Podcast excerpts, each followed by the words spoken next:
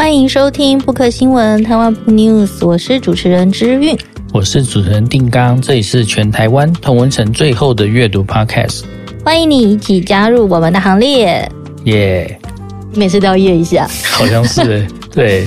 好，我们今天的来宾是一个呃，我们独立出版联盟的一个伙伴，然后是注意文库的。总编辑不，我已经不是总编辑，我现在是执行编辑。哦，执行编辑，对对对对。对对对，萧尚燕，嗨，大家好，我是你们的文学小马夫尚燕。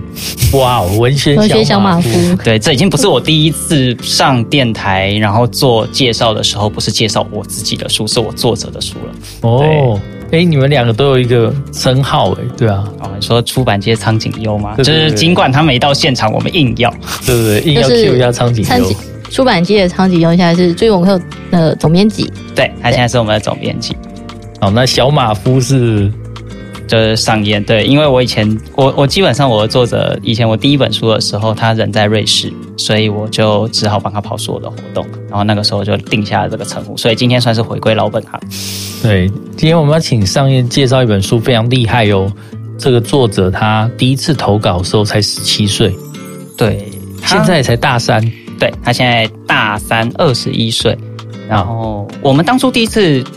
拿到这本书的时候，他是投了一本，就是呃，有一点类似西方奇幻的小说。然后他跟现在那个城邦书有一本书叫《遇光者》的设定有一点像，就是都是一种颜色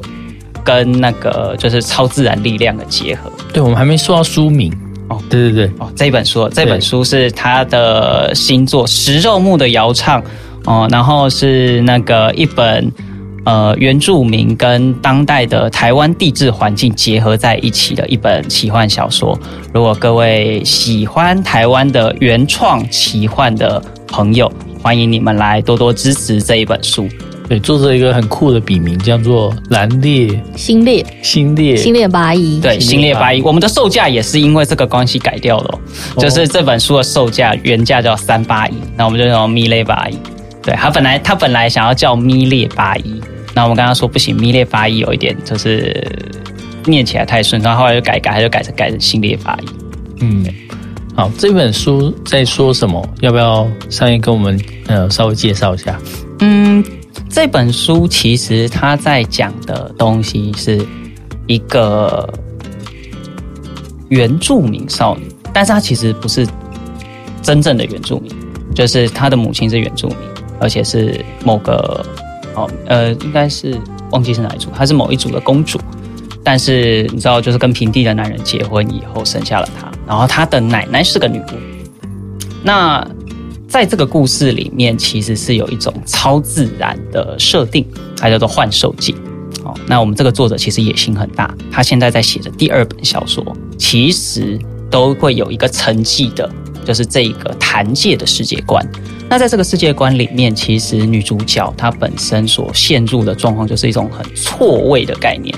因为她身份高贵，但是她在平地的身份里面，她的父亲是个酒鬼，而且还是个赌鬼，所以其实没有给她很多的父爱。然后她又在这个过程中常常面临到就是，呃，国中就辍学了，然后在这个过程里面，她长期是一种隔离的，她只能跟她身边的那些她能看见的那些山精。妖怪这些所谓的地灵，哦，去做连接，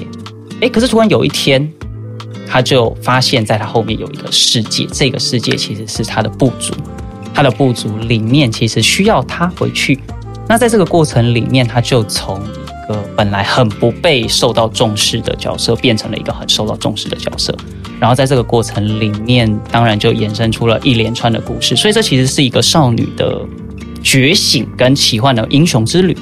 哦，那比较有趣的事情是，其实在这个故事里面有非常非常多的文化，虽然它呈现出来的时候是有一个变化的角色，可是其实作者他在写这个东西的时候，他为了避免产生文化挪用的现象，他花了非常多的力气，因为他大学念东华。所以他就那时候在写，他之前在他写完这本小说之前，他其实丢给我十几个不同的设定，然后在这些设定里面，我们就是一起去研究。有一些故事，我们希望能够达到一个效果是，你不一定要知道，或者是你不一定要非常的呃用非常大的力气去了解里面的奇幻设定，但是当你喜欢这个故事的时候，你对台湾的文化其实你就自然而然的吸收进去。那你当你有兴趣的时候，你会去发现，诶，它里面所存在的这些奇幻的设定，在台湾的历史里面都存在着。但是你不需要为了要看懂这本小说，然后回过头来去研究台湾的历史里面曾经发生过什么样的事情。对，新片八一这个新的作者，感觉是呃很会说故事的一个作者。那当然，这中间呃上页好像也有给他很多帮忙，就是从你的执行编辑其实做了很久，从他十七岁做到他现在大三这样子。对对，算是蛮久，因为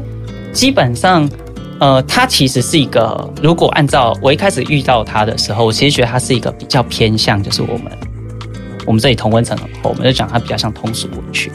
可是通俗文学在论述上面的时候，他其实是有一些部分，因为他那时候才十七岁，所以你会发现他曾经是就是在很多性格的想象或铺垫上，他会就是用那个视角去看，但是。呃，当我和他在这样子去工作，然后一起去看他去写他的作品的时候，他其实很坚定的说，他不希望成为一个纯文学的作者，因为他觉得小说，他他觉得他的生命经验里面，阅读是给了他快乐的事情，所以如果今天他要成为一个创作者，他希望就是他觉得他就觉得，哦，今天有的人他很重视某些很核心的价值，我们需要去思索，那这是纯文学的功能。可是他觉得今天那不是他想做的事情，他想要做的事情是一个很有趣的故事，在这些有趣的故事里面，如果他能够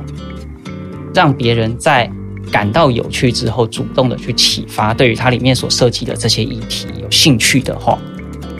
那他觉得这是他想去做的东西，而且他想要成为一个职业作家。嗯，对，我们刚呃一直在在。呃，录影前、录音前，其实我们一直在讨论，就是有趣的故事这件事情，对于现在台湾文化的推广，或者对于现在内容生产，其实都是非常重要的关键。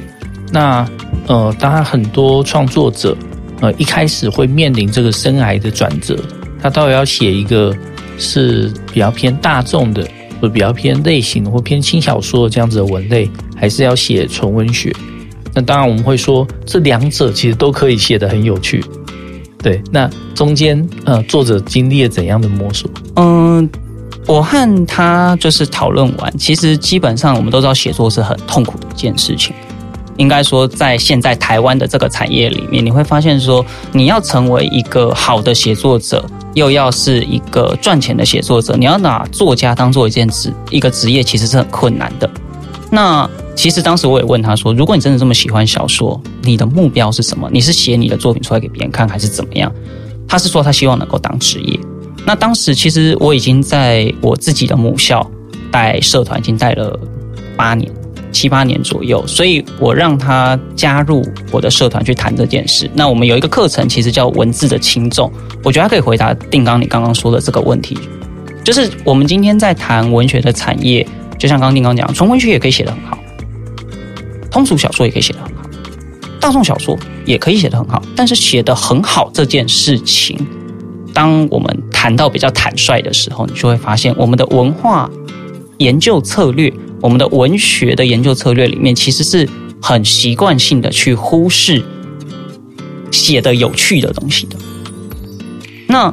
今天当我们在看我在讲这个东西的时候，我面对到一个问题就是。如果一个文字它写的很复杂、很精炼，它就代表好吗？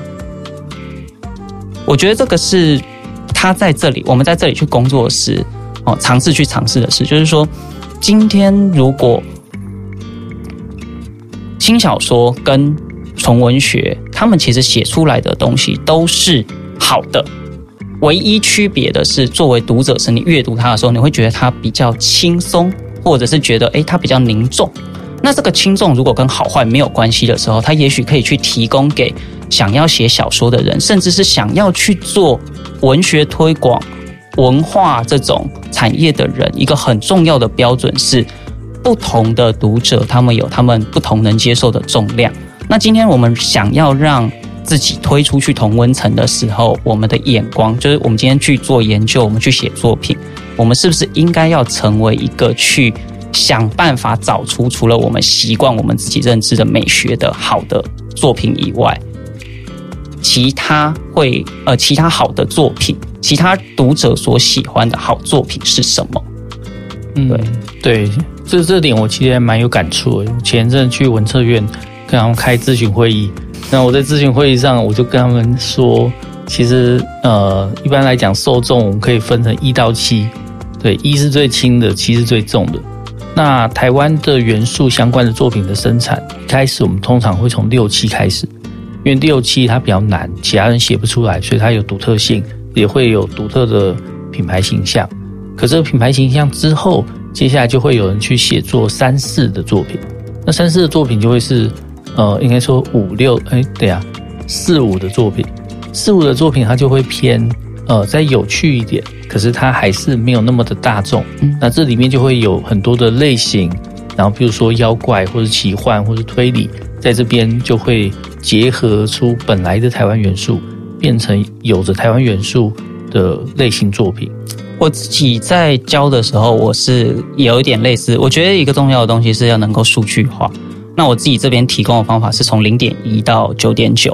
基本上是你每看一千字，就是你作为一个读者，你每看一千字的时候，你的体感时间，哦，这里同文层厚，所以我就直接把体感时间抓出来。那我会说，如果把这个竖线拉进去。这一本书在我看来，它其实可能会落在五点五到六点零之间。也就是说，今天如果我们去谈一些经典的纯文学作品，它可能要去讨论比较复杂的议题，它去讲求精炼的语言的时候，它是出现一个可能台湾现在的很多的纯文学作品，他们其实一开始出来的时候都是八七，就像丁刚讲，然后开始慢慢的往后面往下面去走。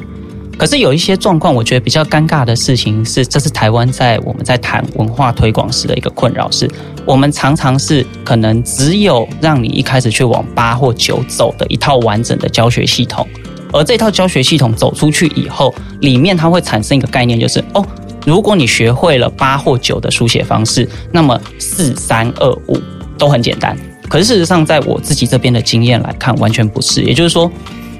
今天你要去写面向八的读者的事情，跟你要写面向五点五的读者的事情，跟你要写面向三的读者的事情，它可能是三条完全不同的路径，它需要每一个地方都需要从头开始的再去训练。那如果你前面已经很习惯了，那你当然可以在转换不同的重量的时候比较驾轻就熟。但是如果今天你只能写很难的东西，然后你在这个过程里面，却因为你还没有写过很简单的东西，却因为看到简单的东西出来的时候，你觉得它很简单，所以你就觉得说我要把它写的这么简单，只要我想我也能做到。那我觉得这个就会导致说，在实质上去做内容概念推广的时候，它就是不太可能的。嗯，尤其当我们往后面去走，像这本小说，其实我也希望它未来是有机会往 IP 化发展的时候。可能是从作者创作书写的阶段，我就希望他是往比较容易改编的重量来去做思考。对，当我们在写就是大众文学的时候，因为他的受众是一般人，所以一般人他其实呃用怎么样的文字，他们比较看得下去，里面要放什么样的梗，他可以参照到他其他的娱乐作品的阅读经验是什么，然后在这里面如果要开创出一些台湾自己的特色的话，他可以怎么做？其实，在玩梗或是娱乐化这件事情上，每一个步骤都是非常的专业而且精准的。那这个精准的操作，其实台湾目前在做这一块的，还没有办法做到那么的，呃，就是那么的厉害。所以，我们其实现在在这段时间也在陆续的挖掘厉害的写手。那这一位就是星列八一，对。那我觉得他的文字好像有一些。很厉害的地方，三月要不要帮我们介绍一下？OK，我觉得基本上如果呃要来聊的话，因为这里我们的原则是不爆雷哦。那我觉得这个小说大家在看它的时候，首先第一件事情是，你就当做一个冒险故事来看。那一个冒险故事，它其实我们今天去谈英雄的时候，你会看到一定会有所谓的相遇哦，一定会有跨过奇幻的门槛。可是呢，在这些过程里面呢，他去带入了一些议题。我觉得这本小说里面很重要的一个核心是在这个故事里面，没有一个人是真正的坏人。我觉得这个是呃大众小说里面跟纯文学里面都存在的一个概念，因为人是复杂的。那在这个故事里面有一个角色，因为不剧透，他是一个这个故事里面很重要的呃，以从人变成妖怪的角色。那他为什么会变成妖怪？我们会以为说他变成妖怪是因为他天生坏，可是其实不是，是因为他所面临的处境和这个故事的主角是一样的。他们都曾经是被错置在一个不友善的环境，而这种不友善其实不是一种我告诉我欺负你，而是在这个过程里面，他感觉到他不属于这个群体。所有的人今天这这里面有一些原住民的议题，你会看到说，就像呃，有的时候我们很认真的想要去 respect，但其实我们再怎么小心，我们还是常常会被人家说，就是哎，你是白浪，因为你不尊重我的传统。其实不是因为不尊重，而是因为大家都在用自己想象的善意来去做连接。那我觉得在这个故事里面，所有的角色他其实都是有一点面临这样的处境，他可能是。本来从来不被期待的，突然面临了过大的期待，那我们怎么去调整这件事情？然后他可能本来是大家都觉得说，你怎么会这样？大家就觉得你应该过得很快乐，你应该过得很幸福。但是他内心的痛苦，其实我觉得这个应该出版产业大家都知道，就是啊，你现在过得这么好了，你已经达到这些事情了，你在追求这些进步价值，已经让步了，你还想怎么样？可是事实上，在这个过程里面，很多细微的环节是没有被。亮出来的，对，所以我觉得，如果今天你是一个在你的生活里面，你很努力、很认真的想要去做些什么的时候，那么这一本食肉目的谣唱，它应该是能够让你在看的时候感同身受，因为绝大部分努力且积极想要去做出一些改变的人，在生命当中都会遇到这些你要去面对的困难。我们现实生活中比较难困难，但是比较难克服啦。可是小说里面最好的事情，快乐的小说就是最后永远会有幸福美满的结局。嗯，那这本十十二木的谣唱，其实你刚才刚才那个商业说的，它大概落在就是中间的那个阅读波段，大概五点五左右这样子，大概六点零，六点零。对。然后，可是我，我自己有个困惑，或者有个观察，就是其实我们常常在做这种台湾元素的写作的时候。可能一开始我们可能啊，就算一开始可能是大众向，或者是这五六之间，可是嗯，不知道为什么也会慢慢越来越重的呢？哦，可能就同就算是同个作者，可能也会慢慢越来越重，或者是说大家期待你往重的那个。地方发展，那你怎么觉得这件事情？希望同温层真的够厚，因为我接下来大家要有雅量。我觉得这有一个很重要的原因是在台湾作家没有办法成为一个职业的时候，绝大部分的作家最后都会不可避免的感觉到自己所做的事情必须要有一点理念性。那我觉得理念这件事情，它对于呃一个产业来说是不健康的。也就是说，如果今天我们要去做一件事情，你想要去做大众的推广，你是以教育的角度来去做这件事，还是你是以传播的方式来去做这件事？在我自己跟这个作者在聊的时候，我很重视一个东西，我希望他的书写路可以长长久久，所以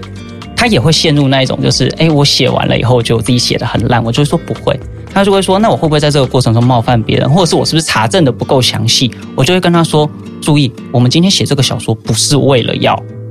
不是为了要教别人什么，而是他觉得有趣了，他自己去找。那如果他觉得有趣，但他不去找，接受他。所以我觉得，如果今天我们要去做台湾的一个创作，包含我自己啊，因为我自己也是在做倡议，我觉得有一个很重要的事情是。”当你写了一个作品，你可以怀抱着你的理念，但是正因为你怀抱着你的理念，你要知道是人是复杂的，所以你不可能追求所有人的认可。然后在每一个过程里，我觉得很重要的一个关键是，首先让大家喜欢，让大家习惯，让大家接受你这个东西的存在，这个东西表面的存在就好。至于它里面深处的事情，他可能在看完你的作品以后，他还需要其他的契机。那我觉得越多人去做这些事，你就会发现，哎，这里很有趣，这里很有趣。也许三四个不同的出版社、不同的作品，它碰撞完以后，某一天它突然就，哎，亮起来了，然后他就自己自然而然的走进去，因为他已经习惯了这个重要，我们觉得重要的东西，是因为他觉得有趣，他才决定要去接触的。其实刚刚那个知晓云的问题，如果我回答的话，我会说，因为台湾的市场很难养活创作者，所以创作者会发现他往难的地方写，比较容易拿到。补助啊，也有演讲的机会。那相对来讲，呃，与其靠就是市场养活他，不如靠这些教育，或者说政府，或者是这种各种的呃其他的收入来养活自己。我靠，丁刚，你比我还诚实啊！呃，对，那当然我们的期待就是一方面大家要活下去，所以我们也呃很难苛责他们。可二方面，我们也期待就是台湾的市场能够越来越大。能够真的养活这些想要创作有趣娱乐故事的这些创作者们，对，那所以我们每次看到一个新的创作者，那他开始在写有趣的故事，开始在把这些呃台湾元素的东西融入进去的时候，其实我们很期待，就是真的在市场上它能获得成功，跟获得一些呃各种回馈。对，所以各位各位腿腿们。拜托你们支持一下，您的购买是这位作者下一本书的希望。食肉目的窑厂，食肉目的窑厂，对，注意文化。对，那呃，我们再请呃上来跟我们分享一下，你自己其实呃也有一些创作，对，然后最近在做的倡议是跟就是魔物这件事情有关，亚斯伯格，对对对，对，那要不要跟我们分享一下这中间的经验？哦，我出书以后最大的困扰，哎，也不能说困扰，最大的改变其实就是，呃，大家会蛮习惯问我问题的。那我觉得说，现在我在做，我我觉得，因为我们有一个市长，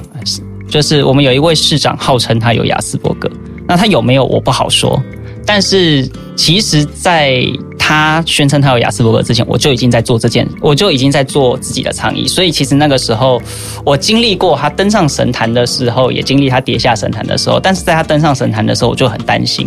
因为其实在这几年，我会跟各位讲，就是亚斯有各式各样的状况，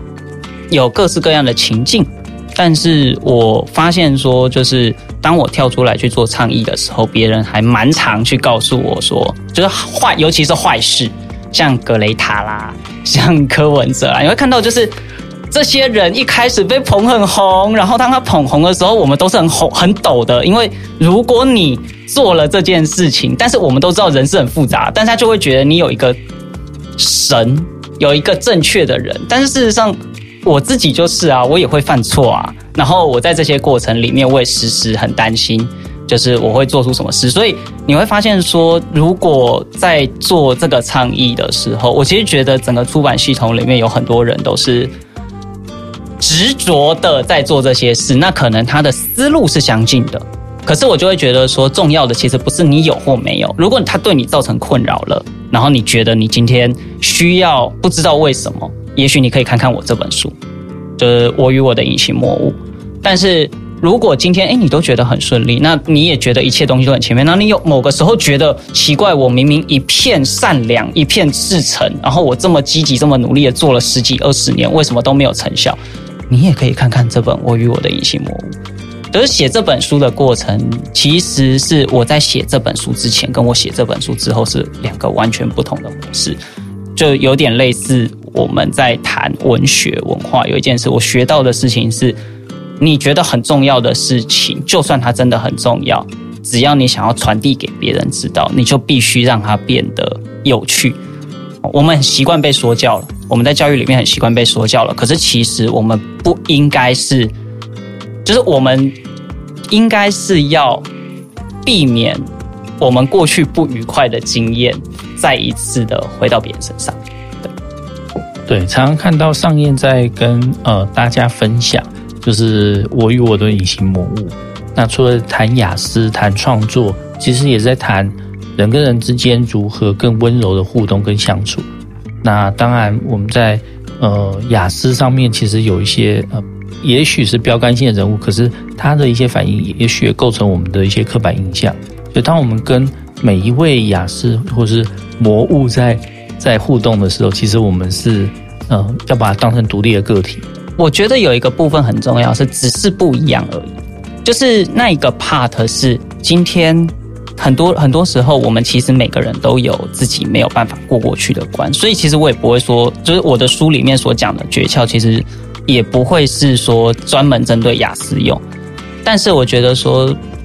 当今天你知道它跟你的生长背景不一样，社会学嘛，哦，就是它跟你的。三观不一样，他跟你的价值观不一样。然后，如果今天他是一个陌生人，你当然可以不一定需要对他付出你的善意。但是，如果你是一个他是你的亲人，或者是你和他之间有更深的连结，甚至是伴侣，那么在这个过程里面，当你先尝试去理解他没有恶意，然后想办法在这个过程当中尝试着去谈一谈，找一找方法，问他说：“那你希望怎么做？”我觉得在这个过程里面，不管结果，结果通常不会像你想象的一样。但是在这个过程里面，你们会增进彼此之间的了解，去知道说，哦，对，就算今天人不是完美的，我们的相处之间也会有其他的角色可以去进行。对，对，其实我想说，也不只是雅思嘛，就每个人其实都有个魔物在里面，这样。对，然后就是，嗯，可能我们自己，嗯，不管有没有这个清楚的认知到，可能在跟别人相处的时候，就是就是互相可能磨合成一个最好的一个模式是比较好，就不要有固定太刻板的印象，或是一定要怎么样。我接下来第二本书要叫《有人问我魔物的问题》，可能就是我出书这一年多以来，然后其实就是伴侣啦，甚至魔物自己，我跟你说，魔物都很会。就是他们永远不会帮你宣传，但是某一个时间点，他就会拿着你的书出现在你面前，说：“哦，我看了很感动。”然后我就很想跟他们讲一句：“如果你认同这本书，请你遵照一下社会化的规则，帮我宣传，快！” 对啊。好，那我们今天很嗯、呃、开心，请到商燕来跟我们分享，先分享他家作者行列八一的食肉目的窑厂，然后这回我们跟我们分享了一点点他的魔物，嗯。嗯，好。那如果各位听众朋友有任何意见，或想推荐我们什么书籍，一直在节目上聊聊的，都欢迎到我们的 IG 或者写信给我们。我们的 IG 是台湾 Book News，我们的信箱是台湾 Book News 小老鼠 gmail.com。对，那非常谢谢商燕，然后也期待就是食肉目的摇唱这本书可以大卖，魔物可以继续有下一本。好，谢谢主持人，谢谢。谢谢本节目由 r e m o 读墨电子书、KK 书与布克新闻、台湾 Book News 联合制播。r e m o 是台湾最大的繁体中文电子书，KK 书是 KK Buzz 集团推出的全新知识聆听服务，十五分钟为您说重点。布克新闻与你继续爱读一万年。